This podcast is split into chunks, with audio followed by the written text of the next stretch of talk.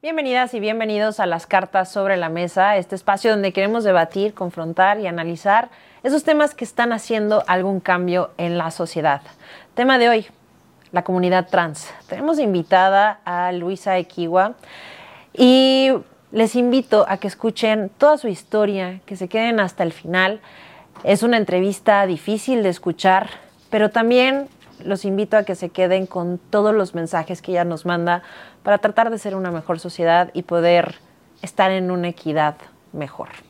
No olvides seguirme en cualquiera de mis redes, arroba Carla Insunza Oficial, y coméntame, dime qué temas seguimos poniendo sobre la mesa.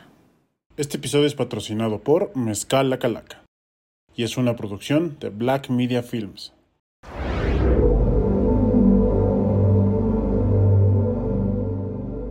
Luisa, gracias por estar aquí, gracias por tener esta charla con nosotros. ¿Cómo estás? Bienvenida. Ay, pues bien, muchísimas gracias a ustedes por habernos invitado, eh, haberme invitado para dar un pequeño relato de la Casa de las Muñecas. Que eres coordinadora, ¿no? Soy coordinadora operativa de la Casa de las Muñecas. Platícame un poquito a grandes rasgos, ¿qué es la Casa de las Muñecas? La Casa de las Muñecas es una casa hogar para mujeres trans en situación vulnerable, situación de calle, situación en alcoholismo y drogadicción, lo cual hace tres años, gracias a nuestra directora, fundadora, ya mi mamá Kenia, es la que nos ha dado esa casa para que nosotras las mujeres que hemos sufrido en situación de calle, que fue mi caso, situación de alcoholismo y drogadicción, tengamos una segunda oportunidad de vida. Que, que aparte es una tarea muy difícil porque desgraciadamente, y lo platicábamos antes de entrar al aire, son una comunidad que ha vivido mucha violencia, que tú lo describías, es que pareciera que nosotros tenemos que estar atrás, que somos como lo peor de la sociedad. Yo te preguntaría y lo primero que quiero saber es, cuéntame tu historia. ¿Cuál es la historia de Luisa? Yo siempre le he dicho cuando me llegan a invitar a, varios a dar ponencias y demás, para ser una mujer trans en la Ciudad de México y no solamente en la República Mexicana, sino en todo el mundo hay que tener muchos huevos. Porque la neta, la neta, desde que, desde que uno en mi estado, bueno, yo desde que tengo uso de conciencia a los seis años, el, el, darme cuenta que no tenía una vagina y un pene, esos, esas pequeñas, esos pequeños grandes problemas que desde niño digo, bueno, ¿por qué estoy en un cuerpo diferente? El miedo a ser rechazados, por no decir el miedo, el miedo a ser rechazados por la familia el no, el no decirle a mamá porque le digo, pues que yo porque yo porque tengo no me pene. Siento, claro. O sea, yo porque tengo pene y no tengo y no tengo vagina. O sea, es una cuestión que desde niños, desde niñas la vamos cargando, la vamos cargando y digo, y vamos vamos este vamos con los años vamos pensando, digo, güey, es que a mí me hace a mí me, me, me está pasando algo. O sea, no es mi cuerpo. Yo, yo yo no soy hombre. O sea, como en este caso, ¿cómo hubiera querido que en esto, en esto, estar en esos tiempos y ver que hay tanto apoyo para las infancias trans? En ese tiempo no lo había. Claro. Y estar cargando todo eso desde una niña, es decir, güey, o sea, soy diferente, ¿qué me está pasando? Pero si le digo a papá, mamá, papá, mamá, porque en este caso pues vengo de padres disfuncionales, ¿no? Mi papá golpeaba a mi mamá, mi mamá, gracias a Dios, tuvo el valor de haberlo dejado de aventarle la plancha en los huevos al cabrón.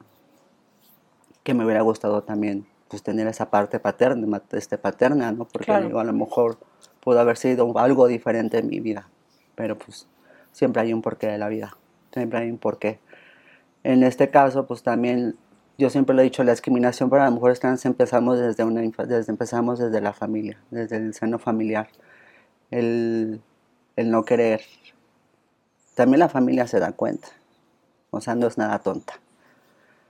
O sea, la familia, pero se hace el ojo. ¿Tú, qué actitudes tenías? ¿Qué, qué, yo pasaba era muy contigo? Afeminada. Yo era muy afeminada. Yo era de la, la típica niña que la toallita y me tapaba y, y, la toallita acá y me decía mis tías, dice, es que tú no tienes que ponerte eso ahí y póntelo más abajo. Y le digo, no, o sea, yo tengo que taparme. O sea, yo era muy afeminada, cuestión de que sí se daban cuenta mi familia, pero pues en, hay que taparle el ojo al macho, ¿no? Claro. es, el, es el sobrino, ese es mi hijo. Pero, güey, o sea, uno, uno empieza a crecer con tantos traumas tantos miedos. ¿Cuándo empiezan tus traumas? Desde los seis años, desde los seis años empiezan de que la diferencia, difer- lo, lo de todo mi cuerpo, de que no era yo, el miedo a la familia, el miedo de decirlo, el miedo...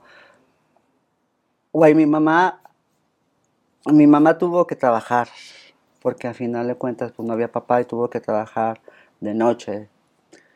Entonces yo, fui criada por mi abuela, mi abuela, mi, mi- el amor de mi vida, Maura. Y Sama, tuve que ser criada con ella, porque pues en este caso mi mamá tuvo que irse, tuvo que trabajar. Y le digo, bueno, en este caso no había ni papá ni mamá, pero pues era el- estaba mi abuela, ¿no? Que era, el- que era mi soporte enorme. Este, voy, yo cre- voy creciendo, voy creciendo más amena, más afeminada, más, más así de que, güey, o sea, me gustan los niños. O sea, me gusta este niño y no le puedo decir porque me va a pegar. Claro. ¿En la escuela te hacían bullying? Sí, sí, me hacían de todo, de todo, porque era, no era este, muy, era una, una florecita, era muy este, amanerada. Pues la gente, los niños, me decían joto, maricón, puto. Tú platicabas que uno de tus quiebres más fuertes es, como bien decías, la familia se da cuenta y a los ocho años vives tu primer abuso por parte de un familiar. Desgraciadamente que, que uno piensa que son juegos, ¿no? Que a una edad de 6, de 7, 8 años dices, bueno, yo, o sea, me siento diferente y soy diferente a los demás. Pero en esas cuestiones, cuando una, un familiar tuyo ya empieza sabiendo que tenía, bueno, y él teniendo más de 20 años y ya sabiendo lo que hacía.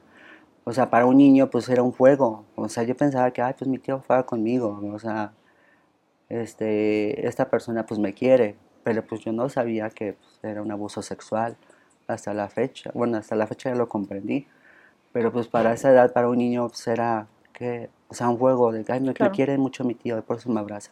Por eso me, me mete el pene porque me ama. O sea, Claro. o sea, güey, o sea, yo, yo como siempre lo he dicho, le digo, mujer trans es mujer de muchos huevos, porque la neta, la neta, o sea, es tan, es tan difícil ser, es tan difícil ser distinta a, a, a lo que hemos venido, al- A lo que ser- se supone que a se lo que debe se de ser. supone, a lo que se supone que se debe de, bueno, que era hombre, según.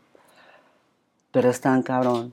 ¿Cómo empieza tu vida en la calle? Porque me platicas que tienes una, una familia que es tu mamá y es tu abuela, sobre todo tu abuela que es quien te cría. ¿Cómo es que tú empiezas eh, a, a- a hacer eh, tu Mira, vida yo en la empiezo, calle? yo empiezo, este, yo quería estudiar, güey, o sea, yo quería, yo quería, yo quería ese entusiasmo de que, güey, yo quiero en la escuela, yo quiero, desde que tengo uso de memoria, a los seis años mi madre una vez llegó, llegó muy borracha y, y se acercó a mí, pero me dijo, con, a lo mejor no te acuerdas, mamá, pero siempre venías alcoholizada, pero ese fue mi primer embarazo de que se acercó a mí y me dice, y me mira a los ojos y me dice, ¿cómo te odio? ¿Cómo te pareces a tu padre? Le digo, ¿y qué culpa tengo yo, güey? O sea, ¿qué culpa tengo yo de que mi mamá me haya dicho eso? El- tengo un hermano mayor, el cual pues se veía luego, luego el, pues que lo quería más a él, ¿no? O sea, luego, luego el rechazo conmigo. Pues eso me empezó como que a pegar mucho. Yo quería estudiar, yo sí sacaba buenas calificaciones, yo quería hacer todo lo posible porque mi mamá me pelara y porque mi mamá me dijera, ¿sabes qué dijo? Te abrazo y demás. Yo estudiaba, yo quería hacer esto, yo solamente quería estudiar. A los, dos, a los 14 años cuando salí de secundaria me dice mamá, le digo es que quiero secundaria. Y, pues se la doy a ti o a tu hermano, pero tu hermano es el que le echa más. Verga, o sea, y le digo, pues, ¿qué hice? Le digo, pues, trabajar. Trabajar para que, para que esa mamá me volteara a ver por darle dinero. O sea, tanta fue mi carencia, mi carencia de amor. Pues, de una u otra forma yo quería, yo quería ese cariño. Pues, le digo, mamá, aquí estoy. Le digo, toma, te doy dinero, no salgas. O estás borrachita, te traje un tehuacán. Cosas así, güey. Yo a los 12 años, a los, sí, a los 14 años tuve mi primer este, intento de, De quitarte la vida. de quitarme la vida.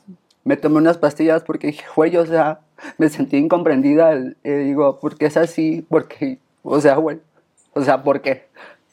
Me, me metí pastillas, me metí como 30, pero pues, digo, en esa ocasión las vomité. Las vomité y digo, pero son tantas cosas, tantas cosas, que le digo, bueno, de una forma u otra, yo quería compensar esa, esa carencia. Me fui a, a, empecé a trabajar, empecé a olvidarme de ese niño, de esa, de esa persona que se quería estudiar. ¿En qué Y- trabajaste? En muchas cosas, trabajé hasta de repartidor de, de abarrotes, todo, hasta que a los 17 años encontré a unas chicas, a unas amigas que trabajaban en un sexo servicio, en el sexo servicio, y me invitaron a participar, a ir con ella, lo cual pues, yo veía que era una buena opción porque, le digo, pues era muy, este, Ganabas bien. ganaba bien y le daba más a mi mamá. Fue cuando mamá me daba más abrazos. Le daba lo que yo pudiera a mi abuelita, que era el amor de mi vida. Que hasta la fecha todavía me duele. Y la voy a seguir todavía. Pero le digo como yo, yo nada más quería que me quisieran, mamá. De una u otra forma. Antes de los 17 que conoces a estas chicas trans, ¿habías probado el generar dinero por medio de la prostitución? No, o sea, nunca? yo, siempre yo en otro nunca, tipo de siempre trabajos. estuve como que digo, ay, el de cajerita, de mensajera, el de mesera. Y yo cuando veía a mis amigas llegar con dinero y le digo, con tan poco tiempo, le digo, ay, güey, pero me daba miedo porque dije, no, te digo, es que, que me toque otro güey, que me toque y, y luego aparte yo soy, yo, yo soy, o sea, me gusta nada más que me, que me dé, porque ellas me decían, no, es que tienes que Todo, ¿no? cogértelos y todo eso. Le digo, no, es que yo soy mujer, ¿cómo les voy a dar? O sea, pero fue cuando una vez un tipo se acercó y me dice, te voy a dar 1700 porque te acuestas conmigo. Y le dije, pues va, ¿no? Fue la primera vez. Y pues sí me agarró y todo y me sentí tan mal y digo, pero ya con el dinero dije, bueno, no, ya no me siento tan mal, pero... Ok. Y llegué y, y le compré a mi mamá el 10 de mayo un arreglo grandote. Yo esperaba que mi mamá se despertara para que lo viera. Y te lo juro, o sea, llegué como a las 2 de la mañana. Le metí el, el ra- el ramo las- en su cuarto. Me esperé hasta que ella, hasta que ella prendía la luz. ¿no? Y se sorprendía, me dijera algo. O sea, y lo único que hace prender la luz y y, y, y al baño y regresó y le dije, le digo, verga. Hubo, una ocasión ya a los 15, 16 años cuando me pregunta mi familia en un juego de botella, me dicen, ¿tú eres gay? Le digo, sí. No, pues ya te imaginas. Le dicen a mamá, mi mamá chillando, mamá con estas, con estas con estas palabras. Dice, es que ¿por qué tuve un hijo puto? O sea, que tengo que estar pagando. Fue, fue cuando yo llegué a una esclavo de que pues mamá fumaba marihuana. güey. O sea, yo agarré y le dije, pues ¿qué sabe esta chingada? Y ahí inicias las, las drogas. Empecé a fumar. Digo, pero no me gustó porque siempre decía mi abuelita que era este, petate quemado. Pero siempre en, unas, en las fiestas pues empezaba yo a tomar, ¿no? Le digo, ay, pues si ellos toman, ¿por qué yo no? Llegó esa vez cuando ya se habían acumulado tantas cuestiones y demás que también oh, me puse bien peda y, y empecé a reclamarle mucho a Dios. Y a decirle, y voltearle, y decirle, pero, o sea, ¿a ti te gusta que me digan a mí así? ¿A ti te gusta Dios? ¿Tú que eres Dios? O sea, ¿te gusta que a mí me estén gritando esas cosas? Que me digan puto joto? ¿Que mi mamá no me quiera? ¿Te gusta eso? Yo le reclamé mucho a Dios y le dije, digo, qué poca madre tienes, no que no nos, según tú eres Dios, o sea, me que querer, ¿y por qué me mandas? ¿Y por qué me dices estas cuestiones? ¿Y por qué me dices? ¿Y por qué la gente está cruel en decirme puto joto? ¿Qué te hice? ¿O qué le hice a alguien? Lo único que hice fue vivir, cabrón. Fue vivir. Yo no pedí venir a la vida. Yo nunca pedí. Sea, le reclamé tanto eso, ¿vale? Porque me sentía, te lo juro por Dios, o sea, 17 años y le digo, güey, estoy hasta la verga. O sea, ¿por qué no me siento querida? ¿Por qué no me siento bien conmigo misma? ¿Por qué tenía que pasar eso? ¿Por qué me tiene que pasar eso si lo único que quiero es estudiar? Lo único que quería es ser buen hijo. Lo único que quería es que me quisieran. Fue lo único que quería. Claro. Y sobre todo una sociedad que te oprimió demasiado, ¿no? y te ofendió, ni siquiera te aceptó, no te volteaban a ver. Los te digo que las palabras adecuadas hasta la fecha para una mujer trans, yo las tengo bien marcadas. Aquí me dicen puto. O sea, aquí tengo la palabra puto, joto, en la espalda me dicen maricón. Esas son las palabras que nos dice la puta sociedad, porque no, para la sociedad no somos más que eso.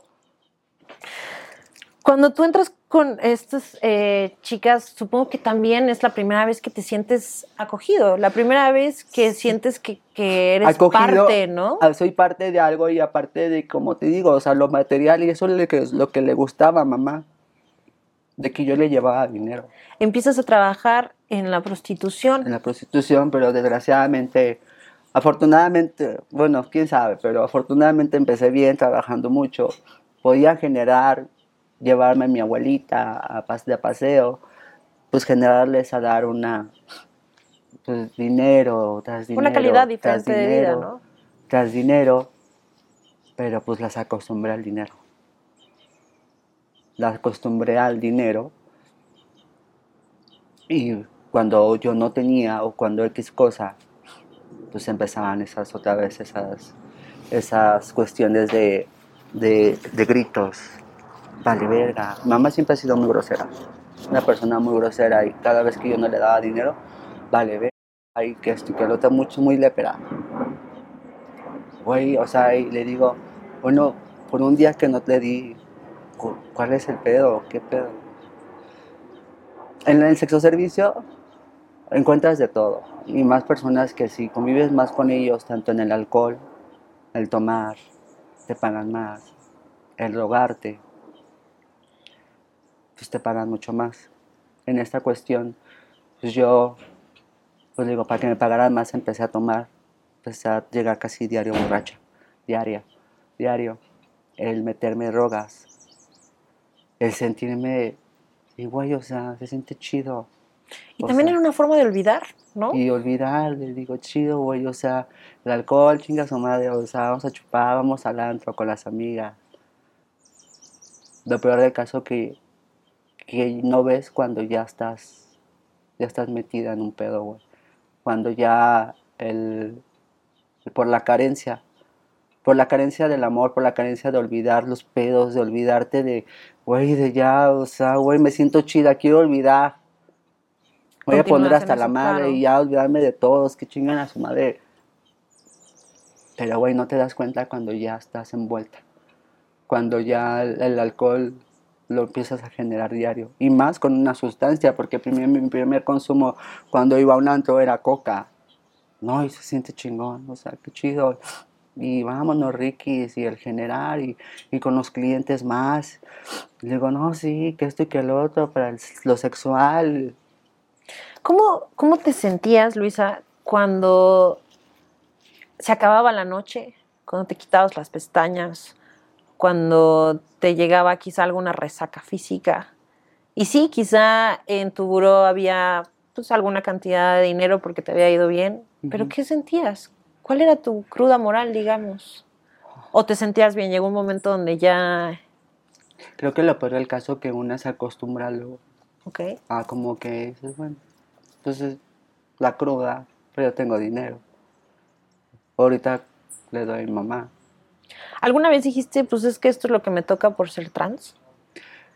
O sea, yo por eso te digo, cuando le dije eso a Dios, yo le dije, no, pues esto es lo que le pasa. Ya comúnmente se me hizo eso es lo que le pasa a las trans, a los putos. ¿Por qué?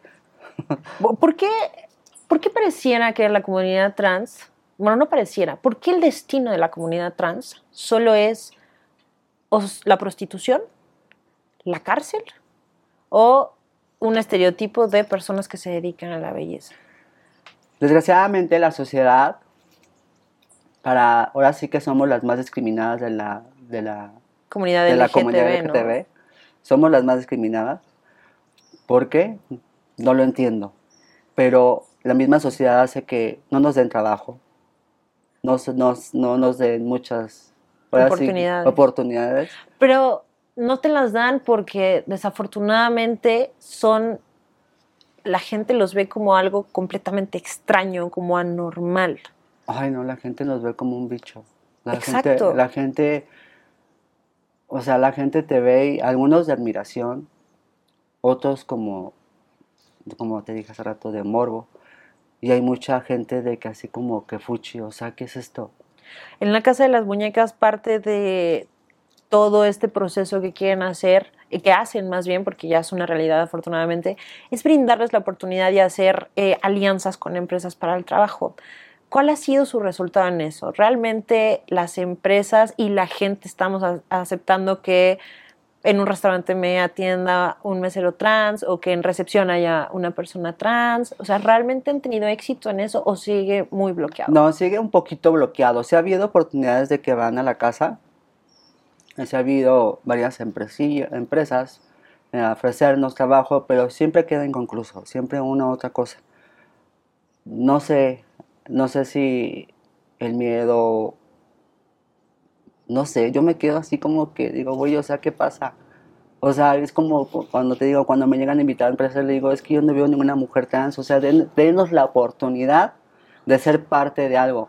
Porque si ustedes no nos dan la oportunidad, sí, como dices tú, o sea, hay muchas chicas en el trabajo sexual, pero ¿por qué? Pues porque también la misma sociedad no nos permite crecer.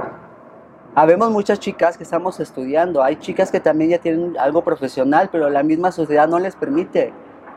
O sea, como dices tú, a lo mejor nos ven como fuchi, pero ya déjense de tonterías.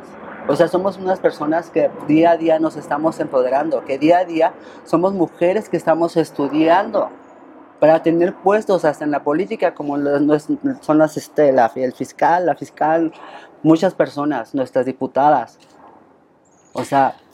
Ahorita que hablas de la diputada, mucho de lo que la gente rechaza es que eh, dicen es que son, eh, hacen muchas cosas que como que nos ofenden, ¿no? Por ejemplo, lo que hizo la diputada decir, pues sí, fui prostituta y digo, soy prostituta y cobro y dicen es que en vez de eh, hacerlo de una forma más mm, eh, amable hacia cómo conocerlas, lo hacen como de una forma retadora a la sociedad. ¿Tú qué opinas de eso? Lo que pasa es que yo lo entiendo, yo, yo llego a entender, güey, porque al final, en verdad, o sea, si no nos permite o sea, qué chingón, que, o sea, qué fregón que una persona que está en el sexo servicio, que tenga, o sea, que haya estudiado, que tenga, que haya tenido por base, por base de estudios y por base del esfuerzo, aunque sea trabajo sexual, haber estudiado y con ese trabajo sexual pudo haber pagado su carrera.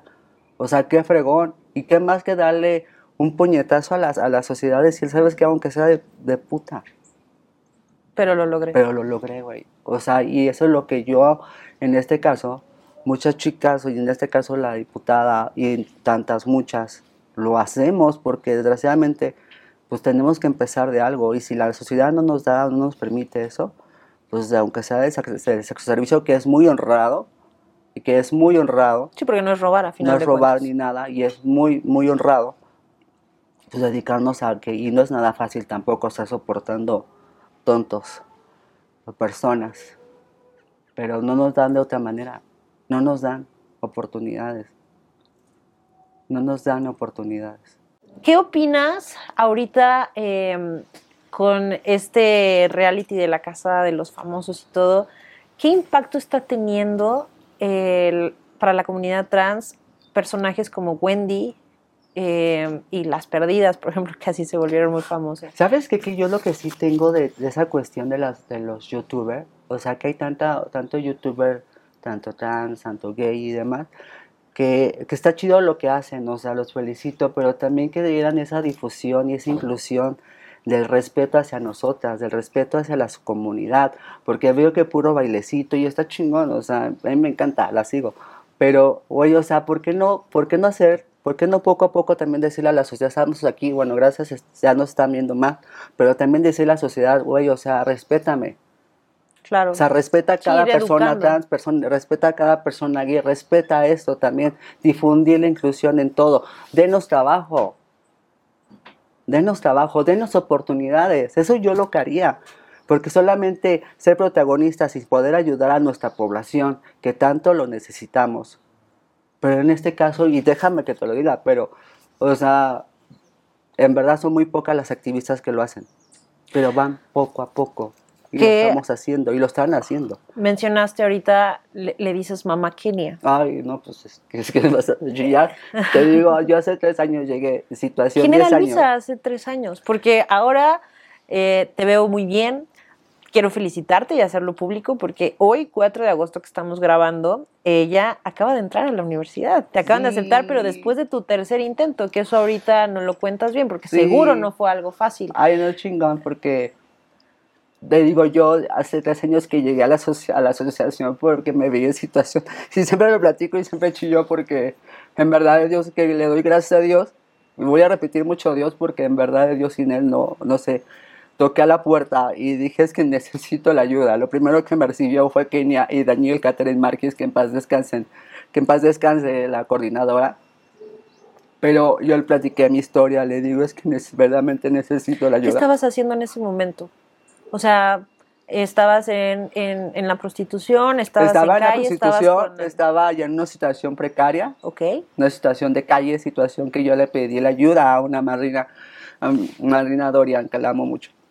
Porque aparte coincide con pandemia, ¿no? Ah, que fue una etapa la pandemia, luego el cierre de los hoteles. Que son sus casas los hoteles muchas la veces. La mayoría, desgraciadamente, a todas nos sacaron.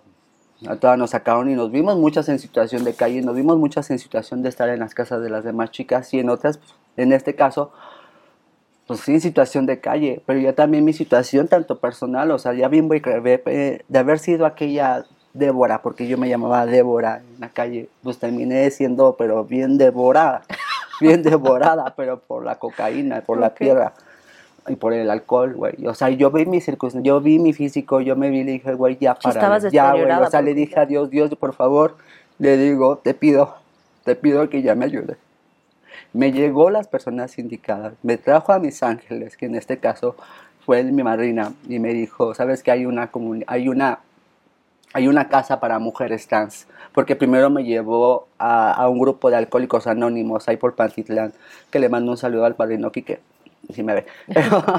Pero, pues ya me, me, estaba enfermando emocionalmente porque pues puros hombres, o sea, como también hasta en esos grupos pues no tienen esa inclusión de meter a una mujer trans y meterla junto con hombres. Y luego la carencia del amor de una y sentirse querida, te tenías, yo me acosté con todo el medio mundo por sentirme querida, por ser, vente mi reina. Pero pues también estaba con otro más carente de amor que yo.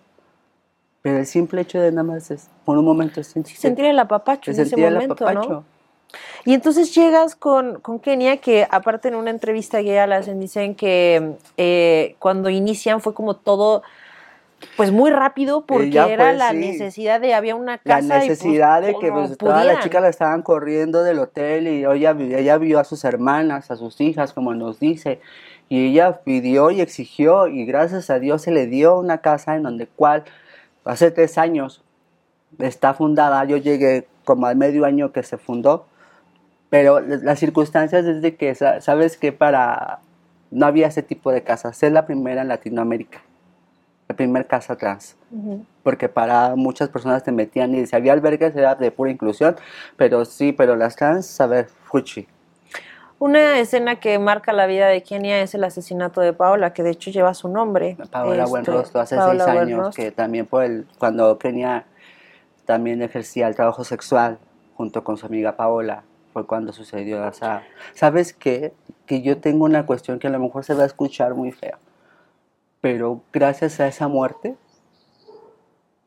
gracias a, esa muerte se escucha raro, pero si no hubiera pasado lo de Paula, no, creo que no hubiera habido una casa hogar. Y siempre tiene un porqué y siempre un motivo el que, y no sé, pero se escucha, pero le digo, gracias a, la muerte de Paola, que Kenia, que Kenia pidió y exigió justicia, que Kenia yo veo a Kenia, te lo juro por Dios, y, la amo porque le digo, esa, esa vez que el luchar y el estar a las 4 o 5 de la mañana y levantarse y... Eso te iba a preguntar, porque eh, quizá por la viralidad que ha tenido la historia de Kenia, eh, todos de alguna manera que hemos visto esa entrevista ubicamos este pequeño fragmento de la historia de Paola y de lo que pasó y de que cerró insurgentes y todo. Pero Paola solo es un caso de miles. Millones, millones. O sea, ¿cómo es la inseguridad y violencia que vive un trans en una noche de trabajo? ¿Cómo es, Luisa? Ay, no. Es un golpes, insultos, que si no se has visto los arrancones que típicamente son los fines de semana y, y llegan los tipos y combat, con balines, con balazos, Y nadie hace nada. y nadie hace nada. Los La policías policía- se- la policía se hace la vista gorda.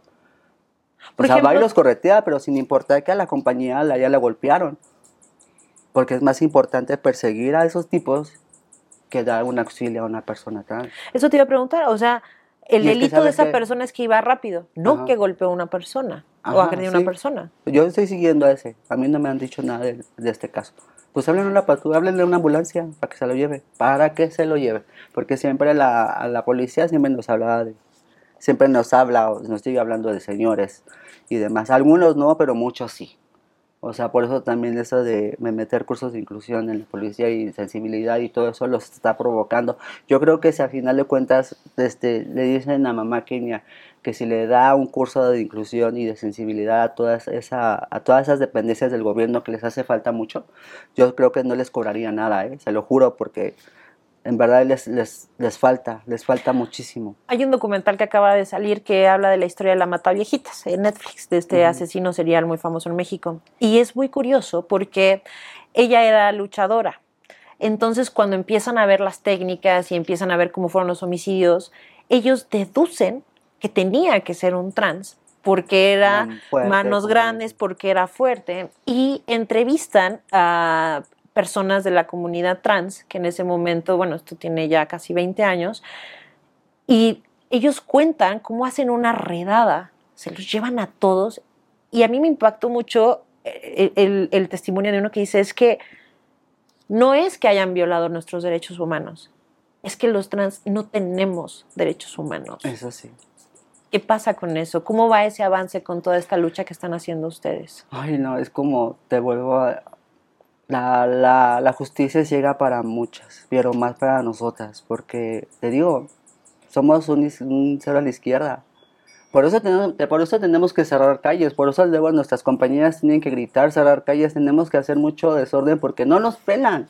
O sea, no hay, nos matan y nos siguen matando y nos siguen matando y no y dejan salir a los asesinos. Y siempre dicen, es que los es que la persona, la mujer, ay, así, el hombre está vestido de mujer. El señor tal y tal y tal fue el que le robó al compañero y el compañero se tuvo que defender. O sea, siempre nos echan esas cuestiones. Claro. O sea, la lucha está, como te digo, o sea, la lucha está, hay muchas activistas que están haciendo ya, ya están gritando, ya están exigiendo, ya están pidiendo. Exigimos lo que realmente merecemos, que es un derecho a vivir, cabrón. A vivir. Eso tener es lo una vida único, digna, ¿no? ser libres. O sea, deja, vi- vive y déjame vivir, porque yo no le hago daño a nadie. Yo lo único que quiero es estar en paz. Hace rato que estábamos fuera del aire, pareciera que, sí, como bien dices, hay mucho morbo en, en la vida de un trans, pero también hay muchas dudas. ¿Cómo como sociedad nos tenemos que acercar a ustedes? Porque una de mis primeras preguntas de ti fue, ¿cómo quieres que te, que te llame? ¿Cómo, ¿Cómo nosotros podemos empezar a incluirlos?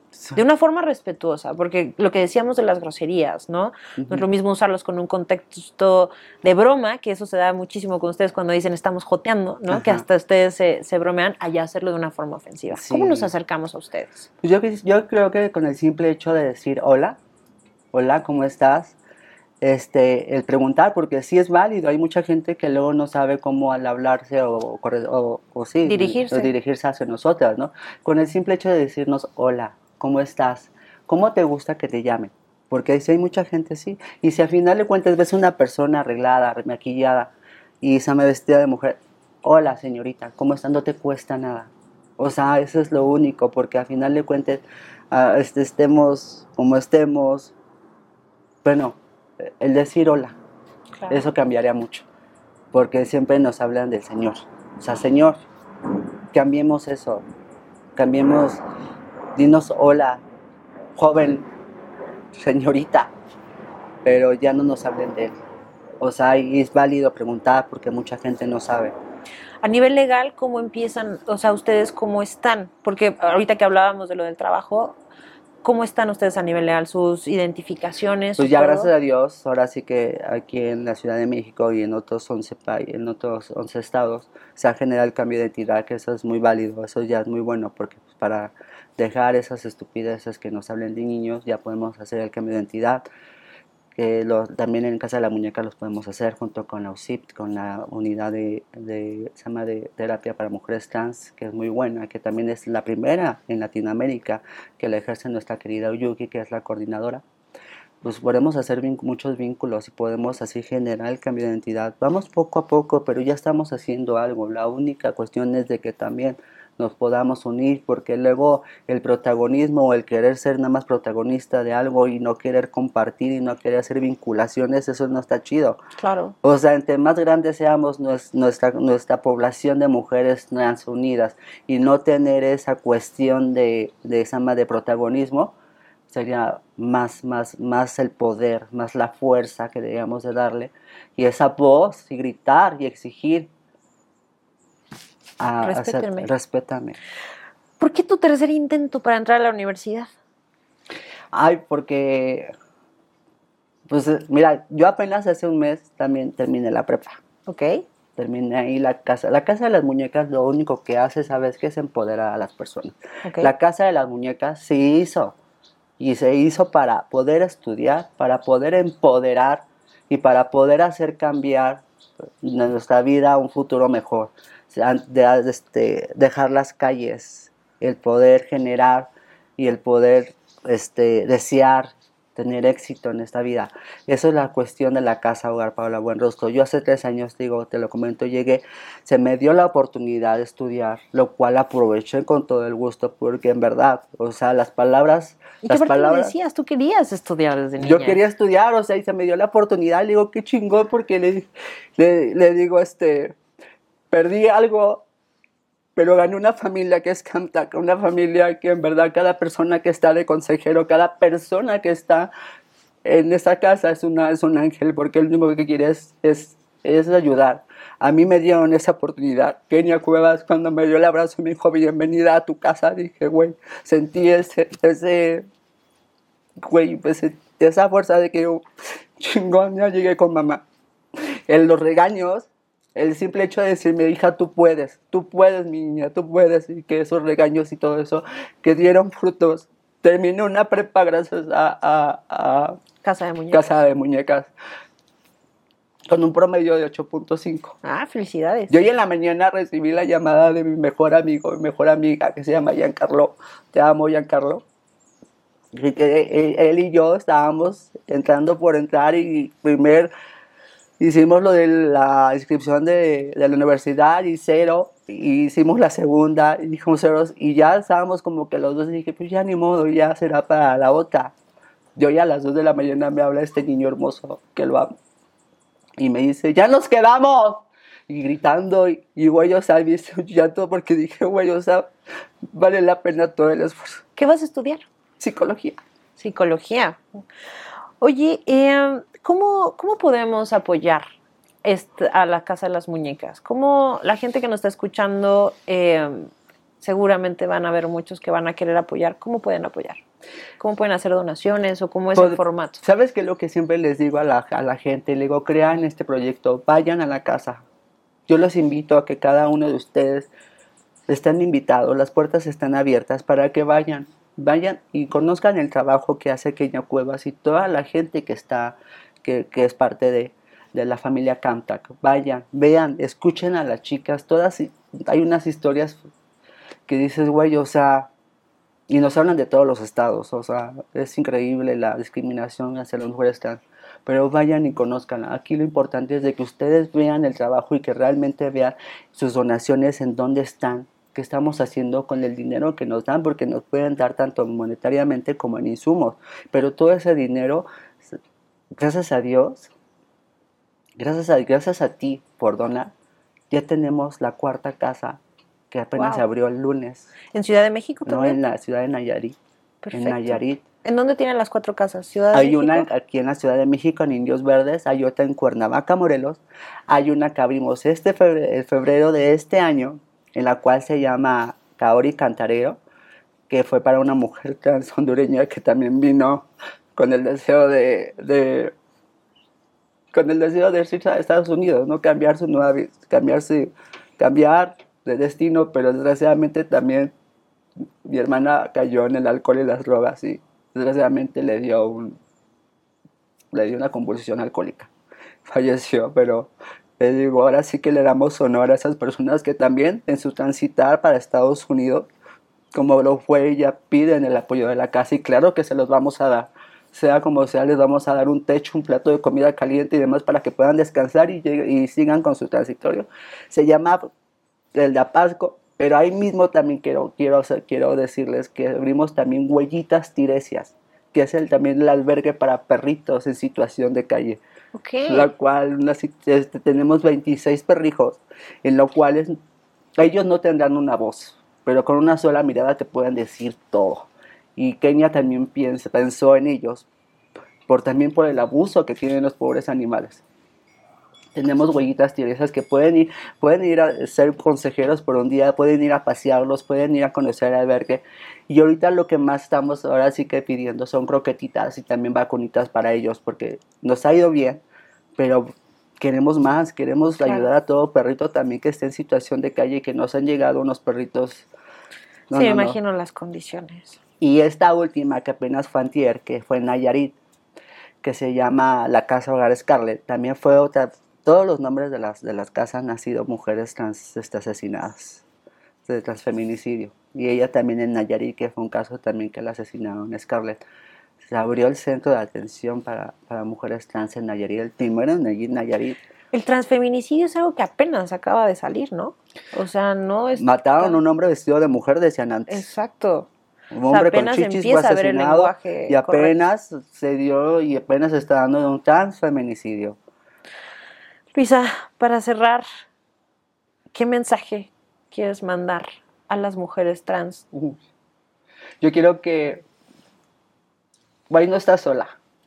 O sea, las mujeres trans somos mujeres guerreras que desde niñas hemos sufrido y muchísimo, muchísimo porque nunca pedimos nacer así, pero siempre hay un porqué de la vida y siempre hoy, hoy, digo, hoy le agradezco a Dios el, el- haberme, el haber nacido así, güey, porque estoy comprobando a la sociedad, me estoy comprobando que a mí, que a pesar de todos los tropiezos, cabrón, a pesar de todas esas burlas, todas esas pinches este, señalamientos y esas cuestiones de bofa, voy a seguir cabalgando, cabrón.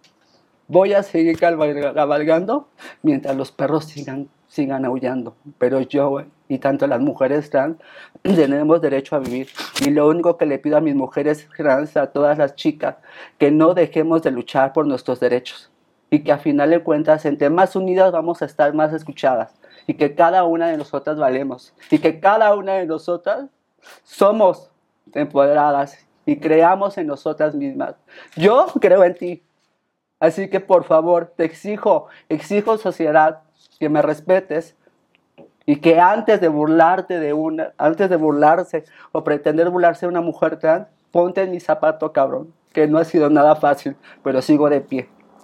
Eso es lo que yo quiero decirles. Eh, tu nombre es Luisa Equiwa. Con eso quiero cerrar. Luisa significa tu nombre? Equiwa es un nombre purépecha y significa lo que soy yo, una guerrera en lucha.